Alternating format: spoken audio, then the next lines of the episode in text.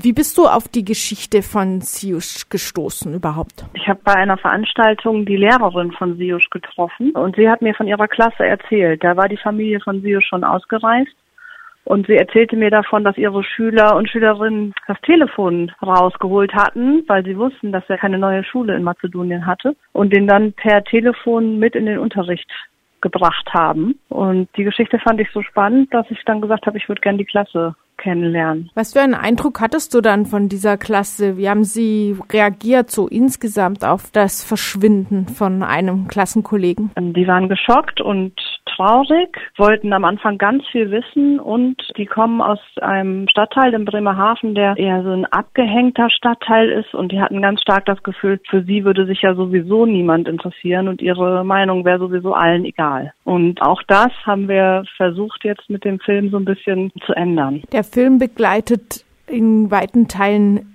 die Lehrerin von Ziusch, die ihn zweimal in Mazedonien besucht. War sie denn vorher schon an dem Thema Flucht, Migration, Abschiebung interessiert oder ist sie durch diesen Achtklässler dann auf das Thema selbst gekommen? Sie war schon interessiert an dem Thema und hatte auch Kontakt zum Thema, hatte aber noch nie erlebt, dass eine Familie abgeschoben wurde oder sie in dem Fall von dieser Familie selbstständig ausgereist ist, allerdings unter Zwang. Und auch das Thema der rassistischen Ausgrenzung von Roma war ihr jetzt noch nicht so in dieser Form nahe. Du hast gerade schon ein Stichwort gegeben. Die Familie wurde nicht abgeschoben, sondern ist ausgereist, allerdings unter Zwang, hast du vorhin gesagt. Der Film heißt auch möglichst freiwillig, denn das, was sie getan haben, wird als freiwillige Rückreise bezeichnet.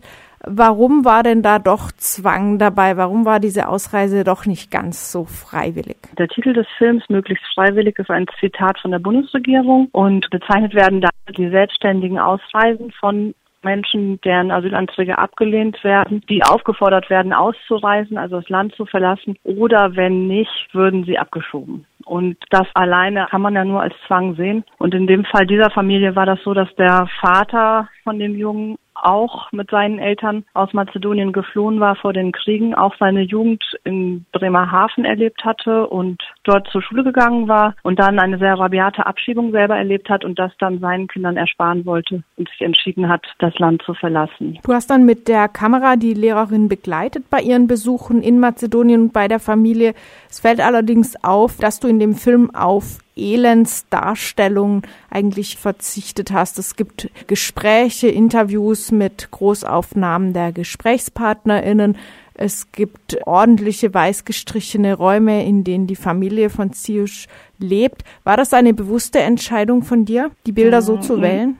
Nein, ich will das auch anders. Zum einen ist es so, dass es sehr schwierig ist, Diskriminierung zu zeigen und zum Beispiel, sobald ein Fernseher im Raum steht oder die Wände weiß gestrichen sind, das dann wirkt, als wäre alles in Ordnung. Es ist aber gar nicht alles in Ordnung und das versuche ich zu erzählen. Also die Junge wurde von Albanern angegriffen, das erzählen die, vor diesen weiß gestrichenen Wänden in diesem schönen Wohnzimmer. Und die Familie ist bei den Großeltern untergekommen, also kann auf starke Familiensolidarität zurückgreifen, ist aber faktisch eigentlich mittellos und obdachlos, wenn sie nicht diese Unterstützung der Familie hätte. Das erzählt der Film auch und die beiden Kinder der Familie können auch wieder zur Schule gehen. Viele andere Kinder, die zurückgehen oder abgeschoben werden, können das nicht und auch solche Kinder treffen wir in dem Film. Darauf würde ich auch gleich gerne nochmal zu sprechen kommen, nochmal zu den Problemen dieser Familie.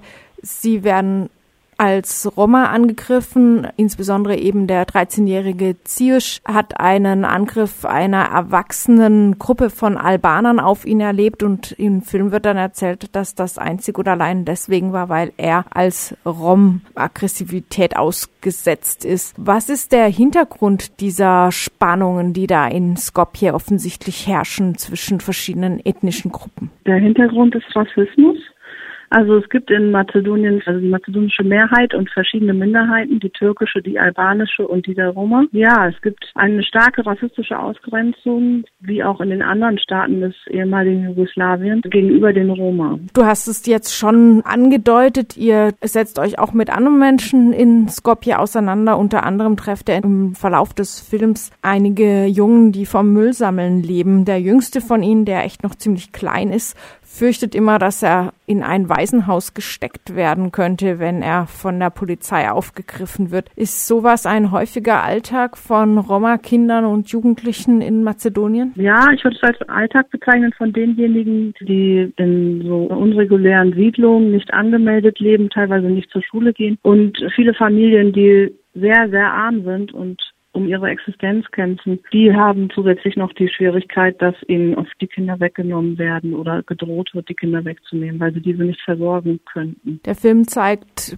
Zelt- und Barackenlager, in denen Roma leben, sehr, sehr einfache Lebensverhältnisse in dem armen Viertel Schutka, wo auch die Familie von Ziosch lebt und gleichzeitig aber auch die Innenstadt von Skopje, die prächtig hergerichtet wurde, die in den ersten Szenen dort im Film eigentlich wie eine auch westeuropäische Stadt wirkt. Denkst du, dass sich viele vielleicht auch westliche BesucherInnen von diesem äußeren Glanz Skopjes auch blenden lassen und eben die dahinterliegenden Probleme nicht sehen? Ich denke, man sieht an den Straßen und an den Müllcontainern Menschen, die entweder Autoscheiben putzen oder Sachen aus Müllcontainern sammeln. Das ist schon deutlich, dass es eine bestimmte Armut gibt auf der Straße. Aber der strukturelle Rassismus, der in vielen Fällen dahinter steckt und die Diskriminierung, die viele Menschen erleben, die dürfte nicht allen bewusst sein. Abschließend noch, in mehreren Interviews ist auch als Interviewer oder als Gesprächspartner zusätzlich Selamet Prisreni dabei. Er ist in Deutschland aufgewachsen, Musiker und ist auch Aktivist bei der deutschen Roma-Organisation Alle bleiben und wurde dann nach Jahren abgeschoben. Er war zum Beispiel dabei oder führt das Interview mit den müllsammelnden Jungs. Wären solche Interviews ohne ihn überhaupt möglich gewesen? Dieses eine Interview nicht. Da wären wir sprachlich gescheitert. Die anderen wären möglich gewesen, aber er war Teil des Filmteams und ich denke, das hat schon auch die ganze Arbeit mit beeinflusst, wie von allen anderen Teilen des Filmteams auch. Er war zu dem Zeitpunkt abgeschoben, er ist jetzt wieder in Deutschland und ja, wir konnten aus dieser Not eine Tugend machen und ihn eben dann für die Aufnahmen nach Mazedonien einladen.